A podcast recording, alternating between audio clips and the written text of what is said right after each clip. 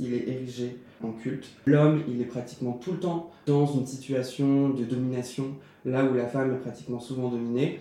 Je pense à une phrase d'Ovidie qui dit, euh, en fait, euh, dans les films porno, c'est toujours les mêmes qui sont tirés les cheveux.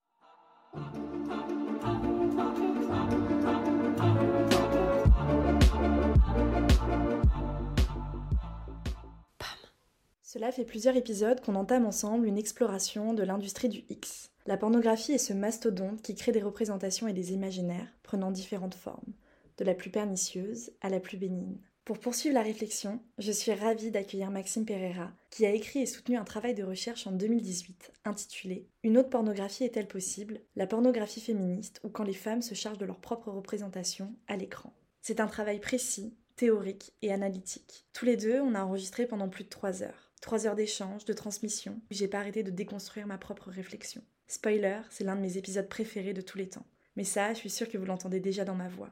Pour faire durer le plaisir, l'épisode sera divisé en plusieurs parties.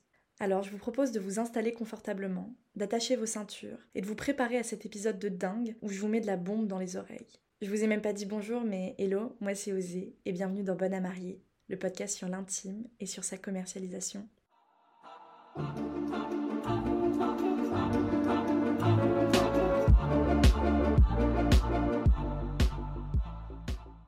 Bonjour, je m'appelle euh, Maxime Pereira, je suis consultant éditorial chez We Social, qui est une agence de publicité. Je fais ça depuis la fin de mes études au CELSA, où j'ai effectivement euh, passé un an à euh, travailler sur le sujet de la pornographie féministe. Peut-être pour commencer, comment est venue cette idée de mémoire, qui avait un, terrain propice à une réflexion autour de ça, euh, parce que c'est quand même pas un sujet non plus commun, euh, surtout dans un milieu universitaire. Carrément. Cette envie, elle était au croisement de beaucoup de choses qui m'intéressaient à l'époque. Déjà, moi, c'était un moment dans mon parcours où je m'intéressais énormément depuis plusieurs années aux problématiques féministes et j'explorais, j'aimais beaucoup explorer tous les courants qui existaient et j'étais tombée sur les sex wars, qui étaient ces débats internes mouvement féministe dans les années 80 entre les féministes abolitionnistes et les féministes dites pro-sexe. Je trouvais ça assez passionnant.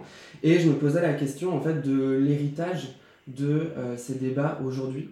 Comment est-ce qu'ils s'incarnaient? On était également à une période, donc on était en 2017, et c'était à un moment donné où le gouvernement Macron remettait sur la table des débats sur euh, l'abolition de la pornographie, notamment dans le cadre de la protection des mineurs. Mhm. J'étais absolument pas satisfait euh, par tous les discours que je pouvais entendre dans les médias, que je trouvais toujours en fait pris sous un prisme euh, moraliste ou normatif. Et puis c'était aussi un moment donné, c'est vrai, où l'espace de, euh, on va dire, six mois, j'ai dû tomber sur bien 400 articles qui euh, mettaient en avant des pornographes féministes, leur travail. moi, c'était quelque chose que j'avais jamais vraiment vu euh, auparavant. Je découvrais et ça m'interrogeait, ça me passionnait. Je me demandais vraiment euh, ce qu'il était possible de faire. Est-ce qu'on peut peut-être commencer par un petit point de définition? Qu'est-ce qu'on entend par pornographie féministe et ça s'oppose à quoi en fait? Carrément. Moi déjà, en termes de tout ce qu'on va aborder dans le cadre de ce podcast, faut déjà que je situe mon travail. Je n'ai pas analysé la pornographie à partir de productions, à partir de films. J'ai vraiment analysé à travers le cadre de discours. Quand on va parler de pornographie mainstream et de pornographie féministe, elle sera toujours racontée par le prisme de ces discours qui produisent un réel, qui produisent un effet. Moi, dans mon mémoire, je dis la pornographie féministe.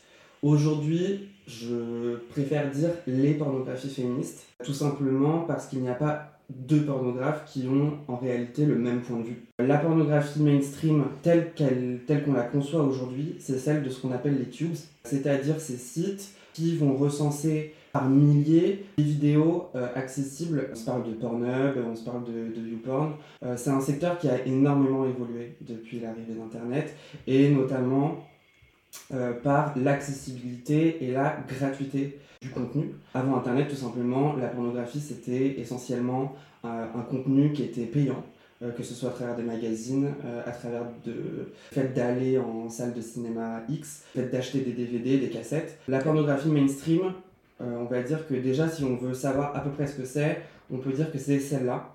Maintenant, où se place la pornographie féministe le premier argument qui pourrait nous aider à délimiter ces contours, c'est la question des conditions de travail derrière la caméra.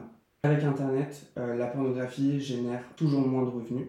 Et pour répondre aux demandes des consommateurs, euh, des spectateurs, demande aux actrices et aux acteurs des euh, pratiques toujours plus spectaculaires, toujours plus violentes. Et cela, en fait, dégrade les conditions de travail des actrices. Et à ça, je renvoie au super documentaire d'Ovidi qui s'appelle Pornocratie, qui a été fait en 2017, qui raconte justement l'ubérisation du secteur euh, pornographique. les pornographes féministes, elles vont proposer déjà euh, des conditions de travail qui sont éthiques, avec une égalité des salaires.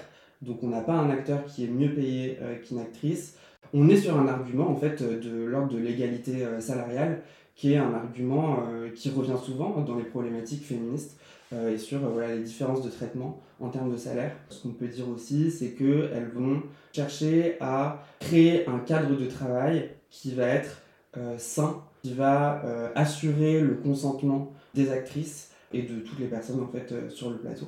Ce consentement qui est assuré derrière la caméra assure des images qui reflèteraient le bien-être des acteurs et des actrices.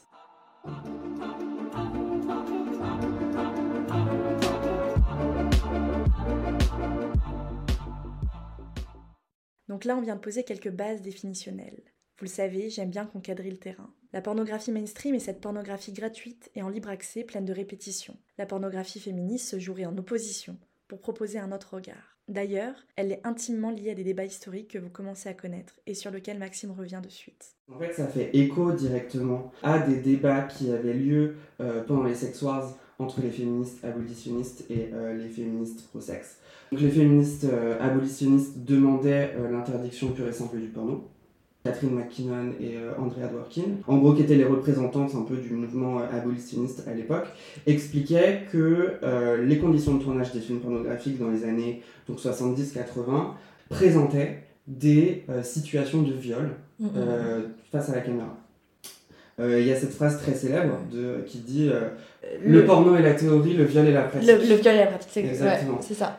Les féministes pro-sexe, au contraire, euh, proposait de récupérer ces outils, que sont par exemple l'outil de la pornographie, euh, les outils euh, qui mettent en image la sexualité, pour proposer en fait une mise en image du désir féminin. Mais est-ce que les, les pornographes féministes elles-mêmes revendiquent cet héritage? Oui, carrément. Je pense à des pornographes qui travaillent aujourd'hui comme bah, Erika Lust, Anouchka, qui se disent vraiment, qui se revendiquent être les héritières de, de ce travail-là. Ok. Donc en fait, il y a, deux oppositions, on pourrait dire, euh, même si c'est plus complexe que ça, mais il y a une, opposition au mainstream et une, opposition complètement, Complètement, ouais, c'est ça. C'est que les pornographes féministes, euh, c'est là aussi où, euh, où le travail de nuance, il est important, parce que en fait, elles sont quand même prises dans un étau qui est assez compliqué, où elles doivent à la fois, et c'est normal, légitimer leur travail et faire une critique de ce qu'est la pornographie mainstream. Donc elles se battent contre ça, mais elles se battent en même temps contre l'abolitionnisme, qui souhaite l'interdiction pure et simple euh, de la pornographie. Il y a un premier point euh, qui est la question euh, du regard de la caméra. Et là, on, parle, on va parler de male gaze et de female gaze. Le male gaze, c'est un concept qui a été théorisé par Laura Mulvey en 76, si je m'abuse, ou 75. Euh, et Laura Mulvey, dans son travail à l'époque, elle distingue, donc elle, elle parle vraiment, elle parle plutôt du cinéma, elle distingue trois types de regards dans un film. Le regard de la caméra, sur l'action, sur les personnages, le regard des spectateurs sur le film, et le regard des, des personnages entre eux. Ce qu'elle explique, c'est que euh, l'outil du cinéma va tendre à effacer les deux premiers regards au profit du troisième, et là c'est toute la question du point de vue, où en fait, euh, quand on regarde un film, euh, on va le regarder à partir du point de vue euh, généralement du personnage principal. Or, en fait, dans la grande majorité des films, qu'est-ce qui se passe? C'est que le personnage principal, c'est un homme hétérosexuel, et les personnages féminins vont plutôt être relégués au second plan. Bah, très souvent, les personnages masculins sont actifs, là où les personnages féminins vont être regardés dans des positions de passivité. Mm, mm, mm. Euh, donc une fois qu'on a dit ça et qu'on a défini ça, qu'il faut comprendre, c'est que les pornographes féministes vont euh, critiquer en fait la manière dont le- la pornographie euh, mainstream est faite par des hommes pour des hommes. Ça veut dire que très concrètement, dans euh, les films porno, toujours la même chose, c'est-à-dire que euh, le phallus il est érigé en culte, que euh, l'homme il est pratiquement tout le temps dans une situation de domination, là où la femme est pratiquement souvent dominée. Je pense à une phrase d'Ovidie qui dit euh, en fait euh, dans les films porno c'est toujours les mêmes qui se font tirer les cheveux. C'est le fait que le plaisir féminin ne soit accessible uniquement qu'à travers la pénétration, que la jouissance féminine est automatique dès lors que la jouissance euh, masculine arrive. Cette jouissance masculine, elle est par ailleurs complètement glorifiée à travers la pratique ultra courante de ce qu'on appelle le cum shot ou le money shot, donc qui est ce plan euh, qui est bien sûr euh, hyper visuel, euh, où l'homme donc jouit, éjacule sur le visage de la femme qui est complètement dans un état qui est extatique et qui ne valorise que euh, la satisfaction en fait euh, de l'homme. Euh, par rapport à cette analyse, les pornographes féministes vont vouloir instaurer un female gaze qui mettrait en image un regard féminin, de permettre aux personnages féminins d'être des sujets et non plus des objets. Et en fait là c'est intéressant, parce qu'on se dirait euh, intuitivement, ok donc là on va avoir une inversion de valeur, et c'est les hommes qui vont être objectivés. Et en fait, c'est pas forcément ce qui se passe. C'était plutôt euh, une proposition qui serait euh, plus proche de la réalité Mhm. et d'un sexe réel pour contrer l'aspect un peu spectaculaire du porno mainstream.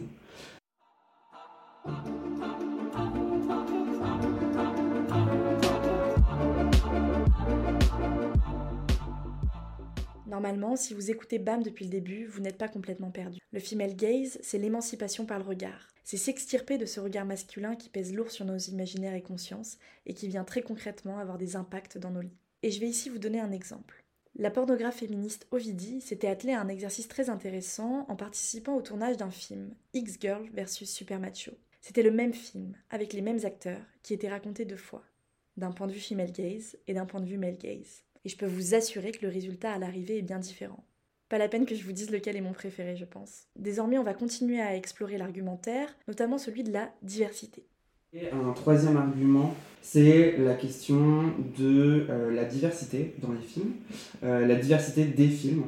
Par exemple, sur la question de la répétition euh, des scripts sexuels qui sont en fait toujours les mêmes et qui finalement, de par leur euh, répétition et l'enchaînement de pratiques hyper codifiées, va venir instaurer euh, des normes qui contraignent euh, la femme et l'homme dans des rôles prédéterminés qui sont tout le temps les mêmes en fait.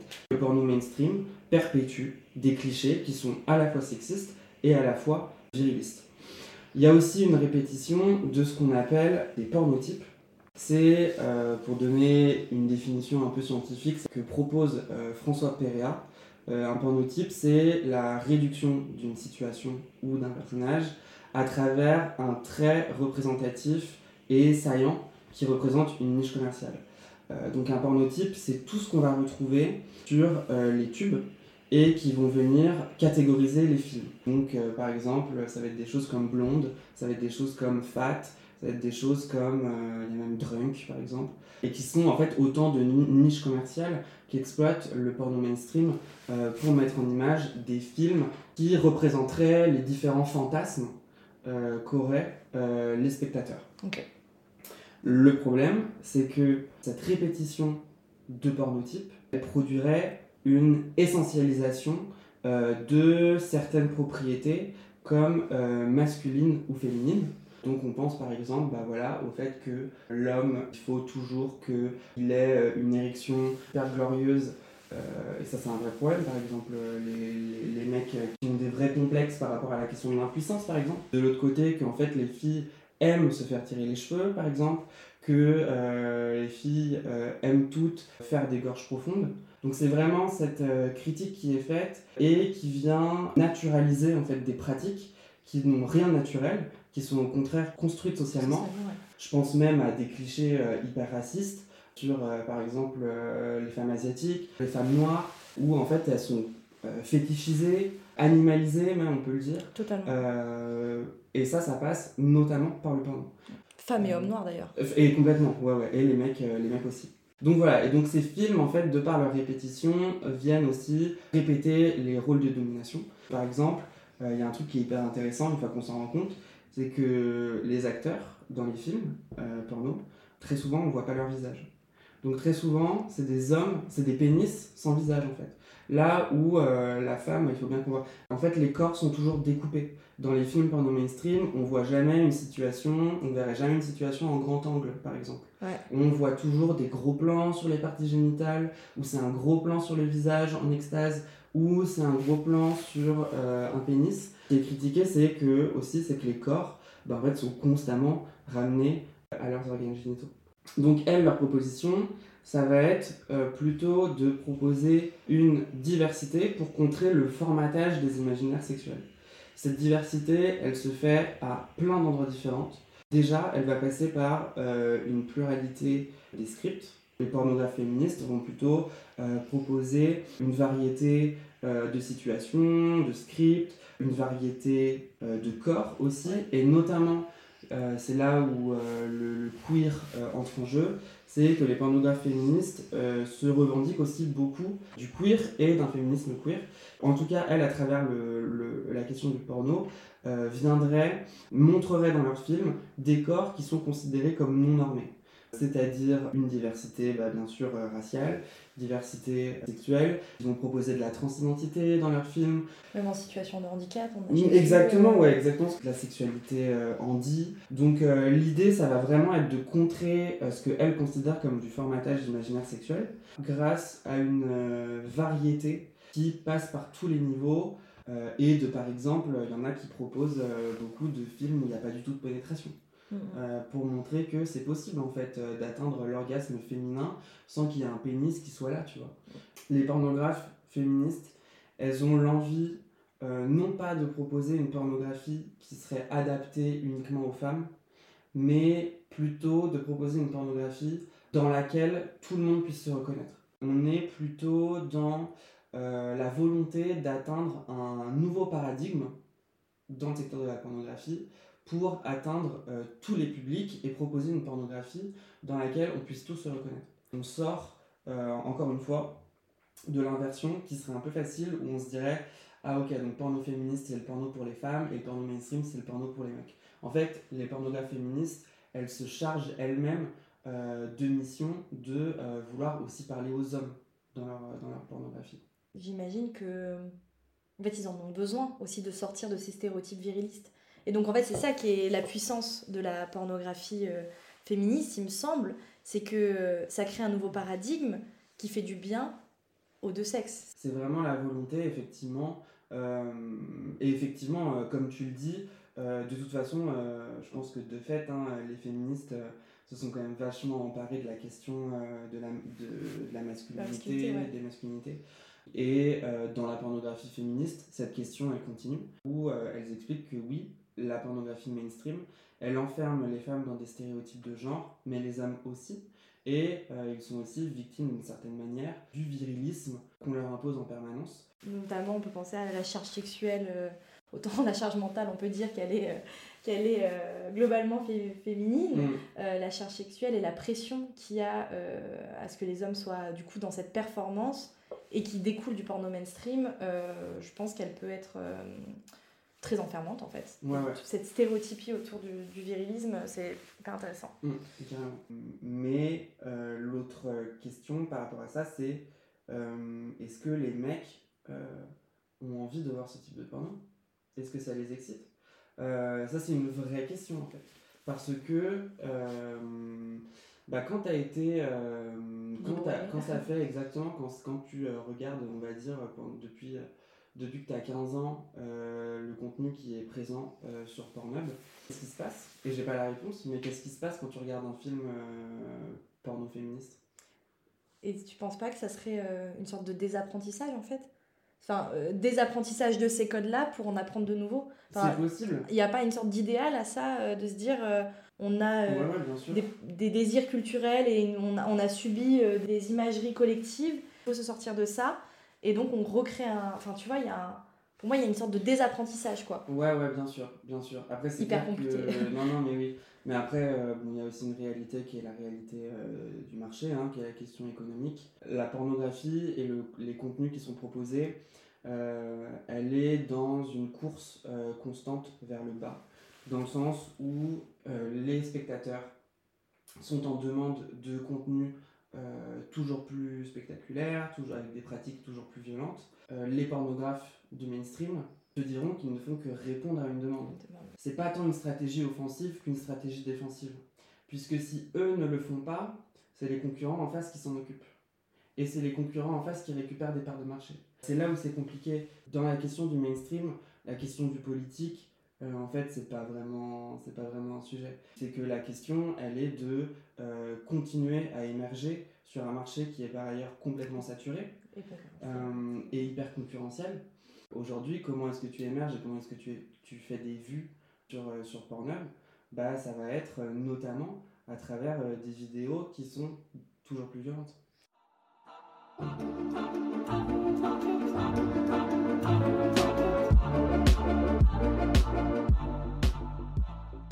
C'est vertigineux et triste cette course à la violence. Qu'est-ce que ça dit de notre société, des hommes? Est-ce qu'en cherchant de la violence face à une industrie qui est prête à en donner, est-ce que cela perpétue la violence dans les lits? Est-ce que c'est l'une des raisons qui font que 96% des violences sexistes et sexuelles sont commises par des hommes? Je partage cela à Maxime et il vient de suite déconstruire ma pensée. Vous allez assister à l'exemple typique de pourquoi on doit ouvrir le débat et sortir de ces tabous enfermants. En fait, on a bon dos de tout mettre aussi sur euh, la question de la pornographie.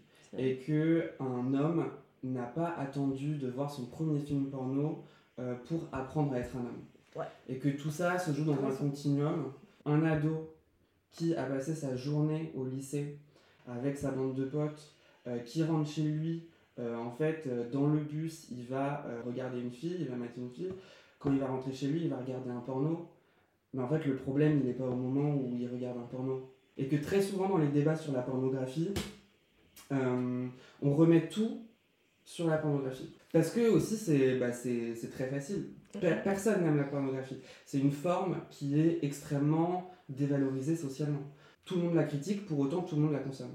Donc, euh, on a aussi bon dos de tout mettre euh, sur la pornographie et de mettre tous les mots MAUX sur euh, les sexualités féminines et masculines. La pornographie est un outil de renforcement des stéréotypes de genre notamment, est un outil d'apprentissage de scripts sexuels, ça c'est clair. Euh, cependant, la pornographie s'inscrit voilà, dans un champ plus large, plus vaste, et c'est pas pour autant pour euh, défendre le porno mainstream, hein, parce que j'ai pas d'intérêt particulier à le faire. T'as pas de part, euh, non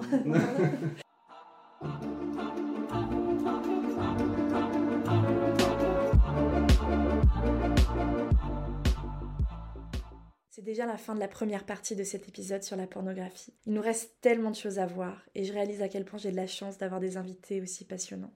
Dans le prochain épisode, on va rentrer dans le sujet très concrètement pour évoquer la place du politique à l'intérieur de la pornographie féministe. On va aussi parler des stratégies liées à la pornographie féminine et non pas féministe. Je vous en dis pas plus, mais j'espère que vous avez autant hâte que moi. Si cet épisode vous a plu, n'hésitez pas à me le dire, avec 5 étoiles par exemple, ou vous pouvez également écrire un commentaire. Vous pouvez retrouver toutes les actualités de Bonne à Marier sur son compte Instagram, tiré du bas Bonne à Marier tout attaché, ou sur mon compte plus personnel, mais tout autant féministe, Osez Zoé. Je vous dis à très bientôt. Bye